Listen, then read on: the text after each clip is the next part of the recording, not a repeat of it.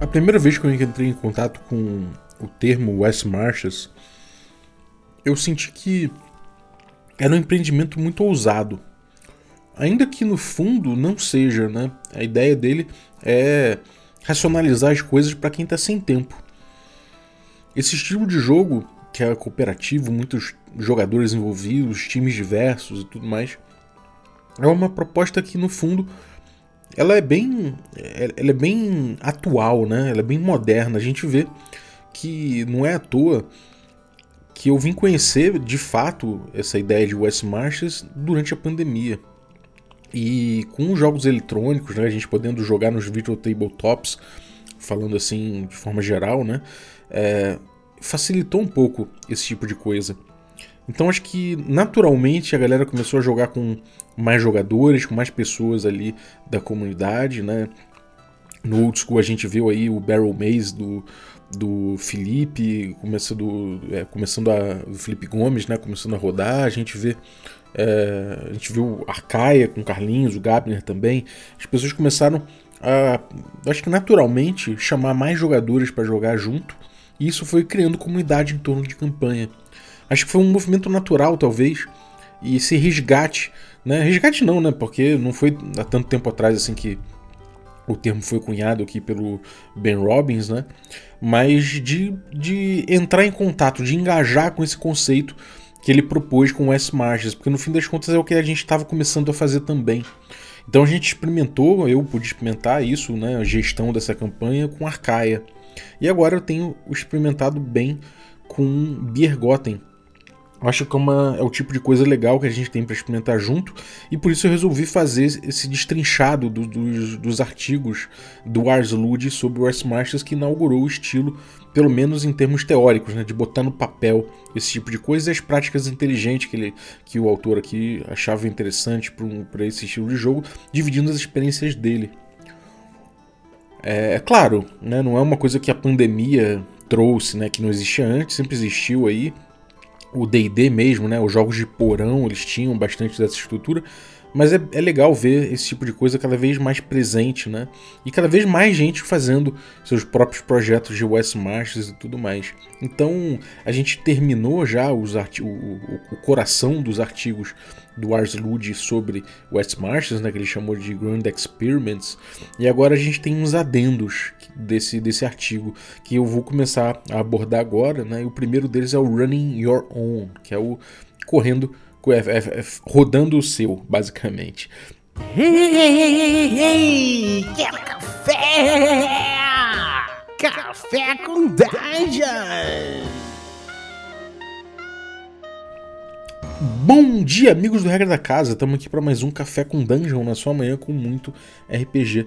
Meu nome é Rafael Balbi e hoje eu estou bebendo aqui meu café Ovelha Negra delicioso e planejando Bergotten, mexendo aqui no Notion, infinito trabalho de mexer no Notion, de organizar essa campanha. Porque afinal de contas é uma campanha que continua, é uma campanha coletiva, muita gente envolvida e precisa de uma boa organização.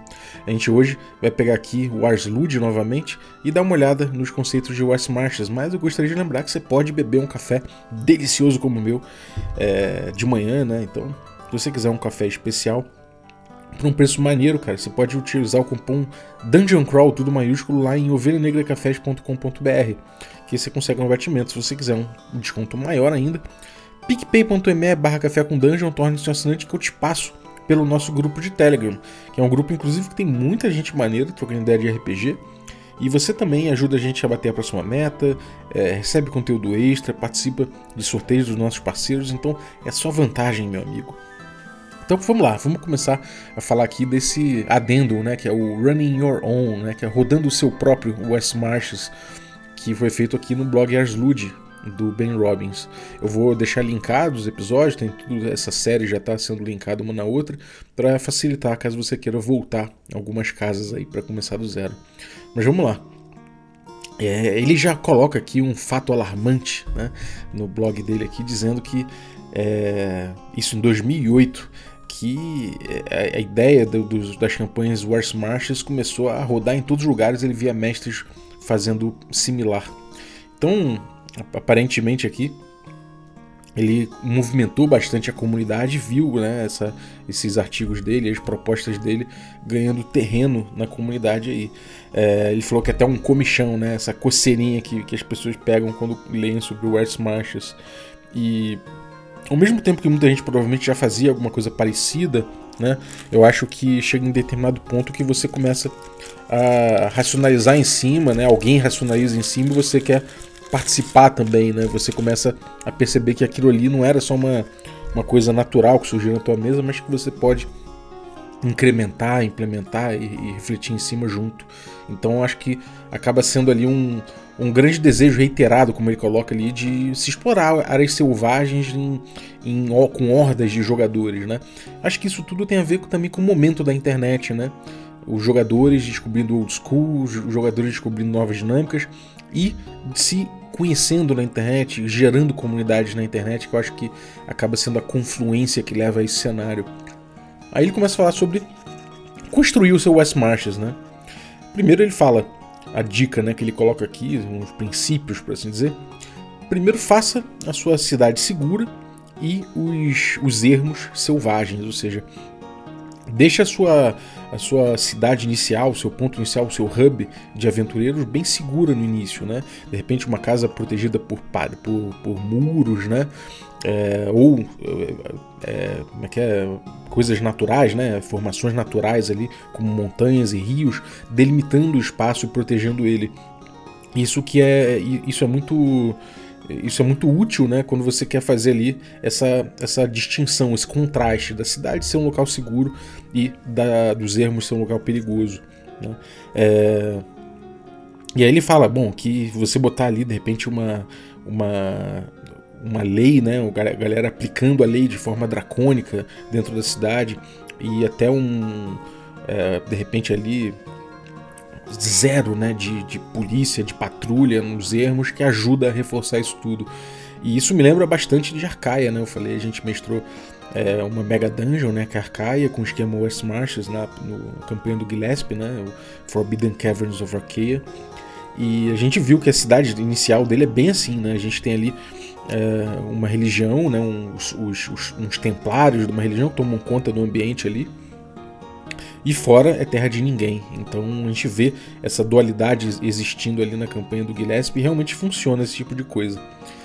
É, eu, particularmente, não tenho feito muito isso em Biergoten, eu tenho colocado a cidade de forma mais orgânica em Biergoten e acabo fazendo a cidade um elo, né, um jeito de atingir um pouco os jogadores, não no mau sentido, mas no bom sentido um pouco também.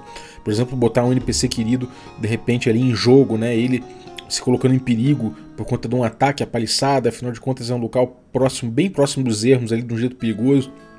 Então eu gosto de trazer um pouco isso, mas eu entendo o contraste que ele propõe, eu acho realmente importante, porque a aventura nesse caso ela não vai estar na cidade. A aventura de fato né, vai estar tá lá no, no, nos ermos. Então é importante que os jogadores sejam mandados para lá. E isso não é somente uma dinâmica de West Marches, mas é uma, uma dinâmica de exploração de ermos. Né? Você vê muito em Hexcrawl as pessoas reforçando isso. E eu assino embaixo, ainda que você possa é, trabalhar um pouquinho isso de uma forma diferente ou outra é, na tua aventura. A linha geral é essa. Né? Outra coisa, ele fala para manter os, os aventureiros NPCs raros ou melhor, não existentes.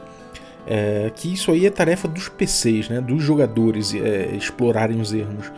Então, quando você começa a ter muitos NPCs ali se aventurando e tudo mais, o, o foco né, é, começa a sair um pouco da, desse, desse, dessa dinâmica responsiva do mestre em relação ao que os jogadores fazem, das interações dos jogadores com o cenário. É, e também fica difícil de você explicar, segundo ele, por que, que certas coisas interessantes ainda não foram descobertas por esses, por esses terceiros, né? Então, e fala, os jogadores adoram ser os primeiros a descobrir alguma coisa, né? Tipo, a, a, a, Torre do Chifre, ou o, os estu, o estúdio lá do, do, do, do Abade, coisas abandonadas, etc. Os jogadores adoram descobrir esse tipo de coisa em primeiro lugar. Então você botar um, uma, uma companhia de NPCs descobrindo coisas antes dos jogadores é uma furada. É... Enfim, aí ele fala lá que é importante você pensar a respeito disso quando você estiver fazendo ali o, o background, né, o antecedente da região toda.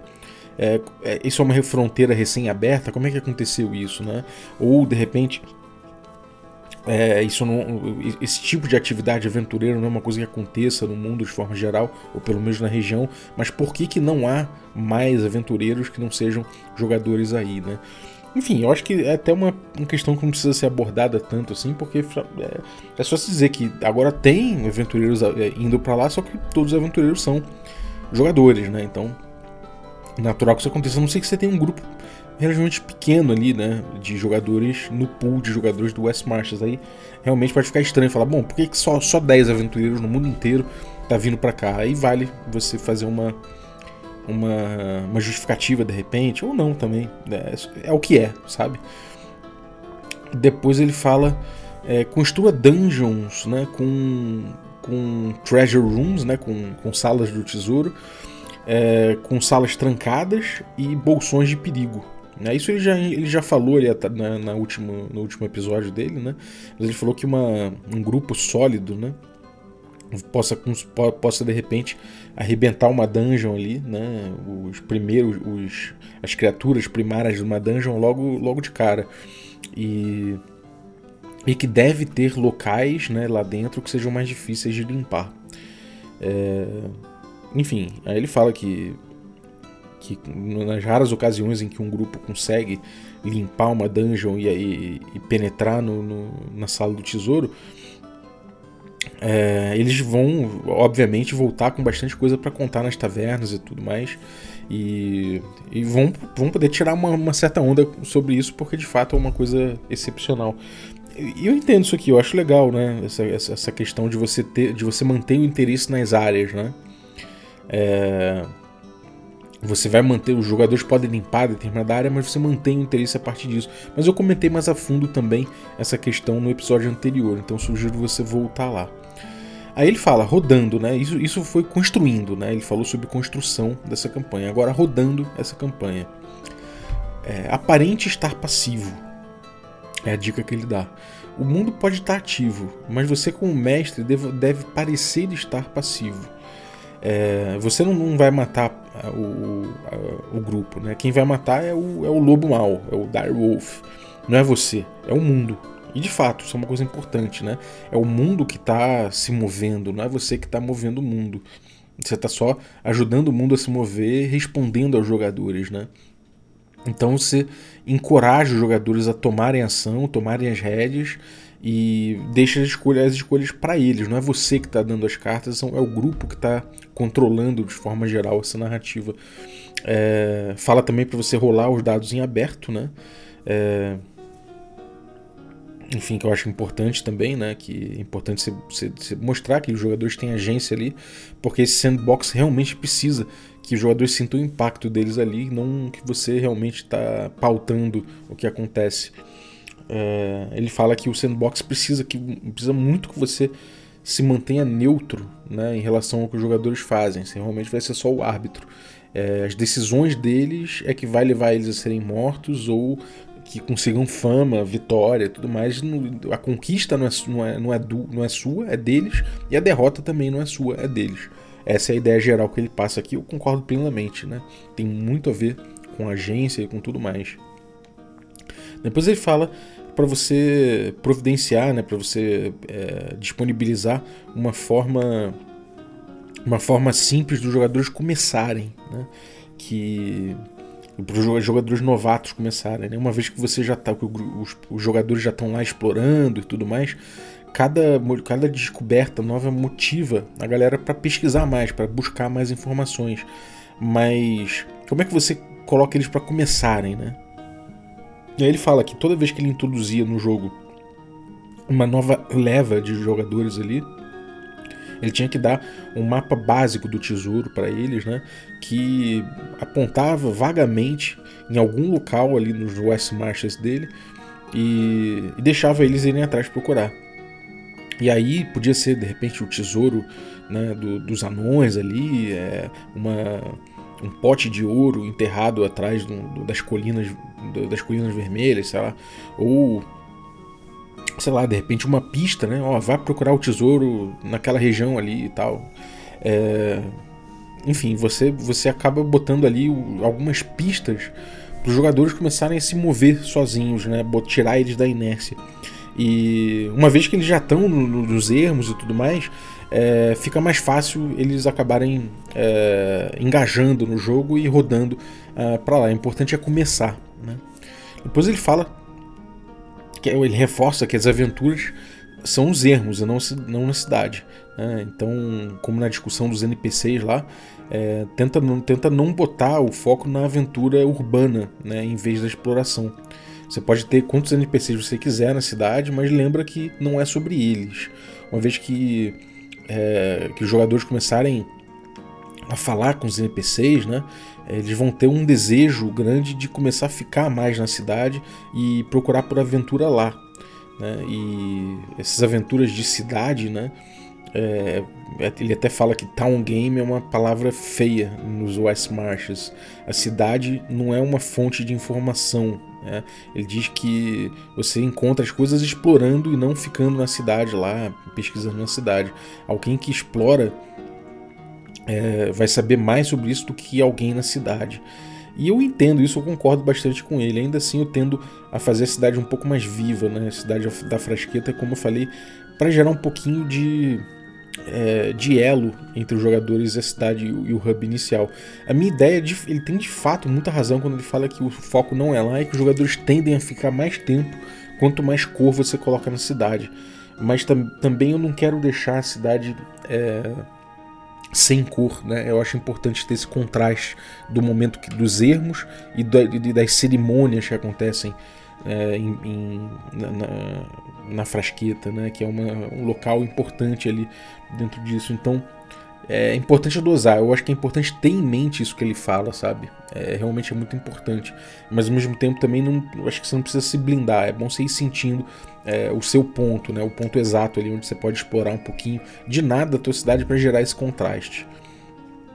E outra coisa que ele fala é que realmente é importante você você, que, que, as informações venham dos ermos de quem explorou.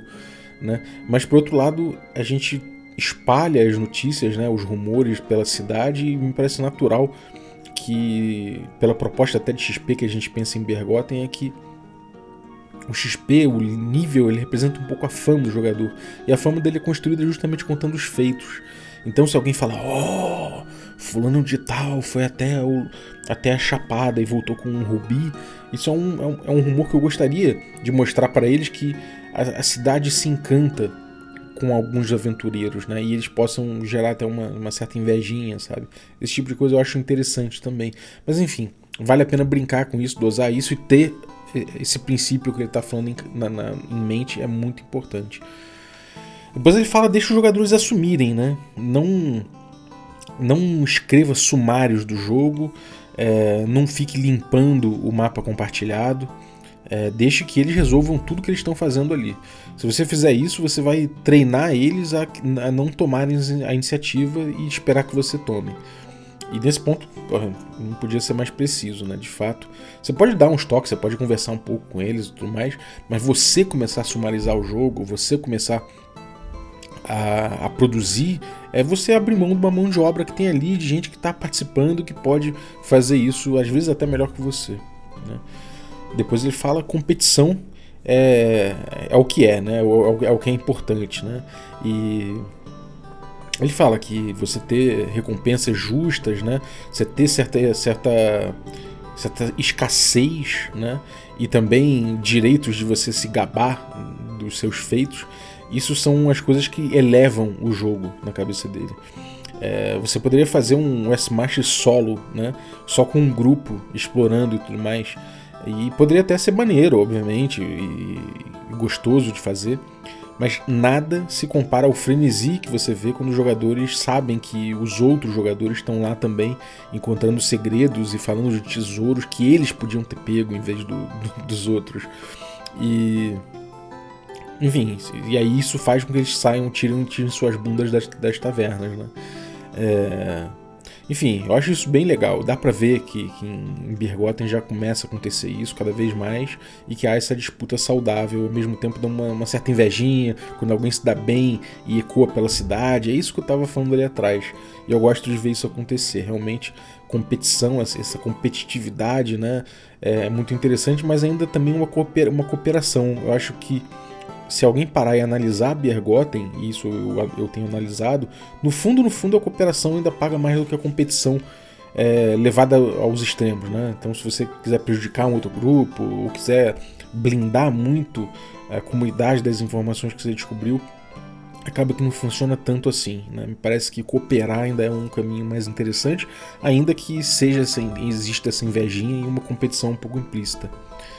Depois, ele fala que, bom, é, exija que o, que o agendamento seja feito na mailing list, né? ou seja, na, na lista de e-mails. E não importa quantos jogadores é, é, concordaram numa aventura é, em determinado local e que eles já estavam lá prontos e tal, mas você tem que anunciar isso na.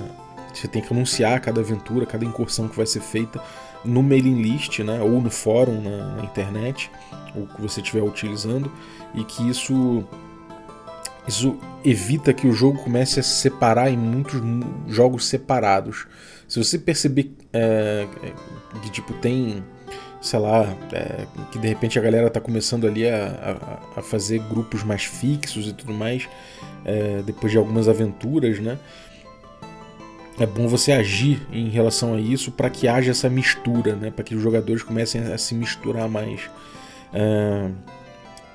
E aí, se você começar a perceber que certos jogadores começam ali a, a ser deixados de lado e tudo mais, é porque de repente alguém, sei lá, pessoas não conseguem é, esperar para jogar, né? Você pode permitir que alguns jogadores continuem juntos por mais algumas, algumas aventuras, algumas sessões. É, mas enfim, é, eu acho, acho interessante esse ponto, né? É, acho interessante porque, de forma geral, em Bergotten eu, eu, eu quis forçar um pouco o entrosamento entre os times, então eu fiz com que eles ficassem mais separados um pouco. Isso tem um efeito. O efeito que eu vejo que a comunidade ela fica de fato encapsulada. Você tem ali algumas panelas, né? não panelas no mau sentido, mas grupos que são um pouco independentes, que trocam um pouco entre si, a não ser pelo meio oficial, né? que seriam os rumores. Mas eu vejo que eles não. Não há um relacionamento é, entre grupos é, de uma forma mais, mais, mais, mais expansiva, né, por assim dizer, para além dos rumores. Isso talvez seja uma coisa que eu desejasse, sim, e seria obviamente efeito de, eu, de realmente os jogos serem abertos e as pessoas poderem é, não terem times fixos, né. Mas enfim, ele analisa essa questão do jeito inteligente, né? E acho que faz todo sentido também a forma que ele organiza. Acho que cada forma tem prós e contras, mas eu, até agora, comparando com Arcaia, né, Arcaia era, muito, era assim feito, era muito mais espontâneo, os times se formavam de forma um pouco mais espontânea, mas eu sinto que o entrosamento dos times que começam a jogar junto cada vez mais aumenta muito, e isso é muito interessante no jogo de controle de risco que a gente propõe. Né? É... Enfim, ele bota ali, ele bota o, o limiar dele, são duas aventuras, né? Você permite o mesmo time em duas aventuras, depois você começa a misturar de novo. É, e aí, caso a caso, você pode botar ali um, um, uma, é, uma tolerância um pouco maior. Né? Depois ele fala: tenha, tenha, é, é tenha medo do monstro social. Esse que é o grande, o, o, grande aviso, né? o grande aviso que ele pode dar. É, como assim, como, como, na maioria dos jogos, o West Marches é um, é um animal social, é um animal social, né? Um, é um social beast, como ele coloca. É, em jogos normais, os jogadores têm um, um, um, grupo estabelecido, né? Em um local estabelecido no, no grupo. Agora que eles normalmente sabem que tem que aparecer toda terça-feira, que está tudo agendado, qual o papel dele naquela, naquele grupo social e enfim, eles não têm que ficar é, pensando sobre ou se preocupando sobre pertencer num grupo ou não, né, e tudo mais. É, porém, no West Marches, né, você você fica ali num, num vórtice de ambição e insegurança, né? Você, tem, você quer participar mais, você quer conquistar as coisas, mas ao mesmo tempo existe uma assim, insegurança porque você não tem o seu papel, né, fixo ali naquele time, naquele time de sempre e tal. É... Enfim, É, essa coisa de de repente não ser aceito no grupo, do grupo falar, pô, esse cara a gente não gosta do jeito que ele joga, ou não combinou, ou joga mal, alguém julgar que você, que você não joga bem, que você não, sei lá, de alguma forma que não funcionou. É, pô, por que, que ninguém me chamou para participar da, da incursão lá pra caverna do ogro? Pô, que, que droga, queria ter participado e tal. E isso aí pode gerar bastante drama, né? E principalmente quando você vê que a galera tá ficando emocionada, né, com, com sucesso ali, tá ficando empolgada com sucesso, ou com ou ficando tipo é, tocada pela natureza, pela, pela, falha catastrófica que o West Marches pode ter, né? Então esse tipo de coisa pode ir gerando certos, certas inseguranças e certos, certos desejos que nessa, nesse monstro social né, acaba, pode, pode acabar sendo complicado. Nesse ponto eu vejo que é outra vantagem de você ter os times fixos como eu tenho feito em Bergotten. Né? De fato, você acaba tendo seu lugar naquele grupo, você acaba, enfim, participando daquilo ali, sendo acolhido pelo teu grupo sem precisar eventualmente ficar sempre se preocupando com isso, principalmente quem tem para quem tem ansiedade social, né, esse tipo de coisa pode realmente ser um problema. E depois ele fala: e aí, você está rodando seu próprio West Marches, né? Coloca um link nos comentários aí para todo mundo poder dar uma olhada e tal e ficar e invejar um pouquinho o teu rolê.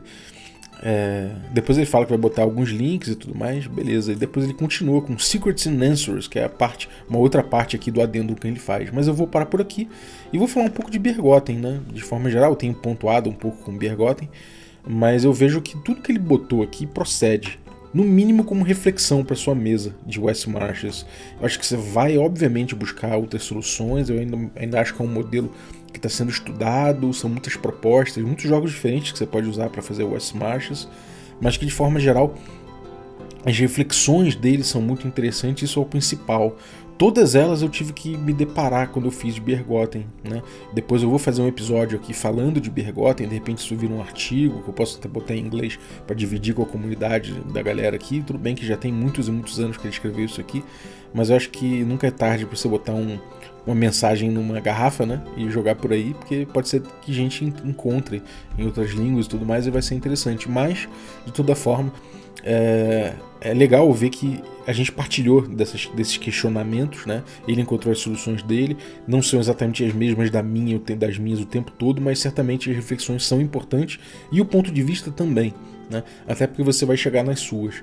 Então é isso aí, eu vou repetir com ele aqui, divida tudo que você encontrar, divida aí o que você for experimentando, for sentindo e as soluções que você tem dado para o seu Horse Marches, porque realmente tem muita coisa para ser trabalhada e muitas propostas interessantes, né? Eu daqui a pouco vou fazer um episódio aqui com o Tomate, que tem um S-Marches que ele está formando na, cabeça dele, na experiência dele, em que vai encontrar aí os, os, os discordes da vida em breve. Então, vou trocar uma ideia com ele sobre isso. Se você tiver um S-Marches e quiser trocar uma ideia aqui, vem aqui apresentar também, porque é bem maneiro a gente poder dividir esse tipo de coisa e ver que, é, que a pandemia, né, por pior que seja, trouxe certas tendências aí. Uma delas é o jogo online, a galera jogando junto, que é uma coisa muito gostosa de fazer.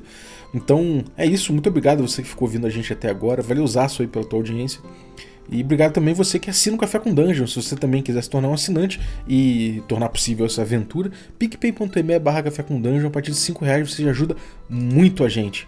Mas vamos lá, vou fazer um agradecimento especial aqui ao Márcio Moreira, grande Márcio do Perdidos no Play, muito obrigado pela tua assinatura aí e os demais Café Expresso. Muito obrigado também aos assinantes de café com creme. E aí, dentre eles, vou agradecer o Ramon Bezerra. Muito obrigado, Ramon. E agradecer também aos nossos assinantes Café Gourmet, né? E são eles aí o Francisco Siqueira, o Erasmo Barros, a Pati Brito, o Adriel Lucas, o Diego Sextito, o Rafa Cruz, Abílio Júnior, Denis Lima, Marcelo Craven, Jean Paz, Rodrigo Rosa o Rodrigo Avelino Rosa, né, o François Araújo, Rafael Mingo, Caio Messias, Pedro Cocola, o Tito Lima, o Jarbas Trindade, Germano Assis, Gleb Duarte, o Playmo Lance e o Rodrigo de Lima Gonzalez, o Ney da Guilda do Ney. Galera, muitíssimo obrigado pelo apoio de vocês, um abraço e até a próxima.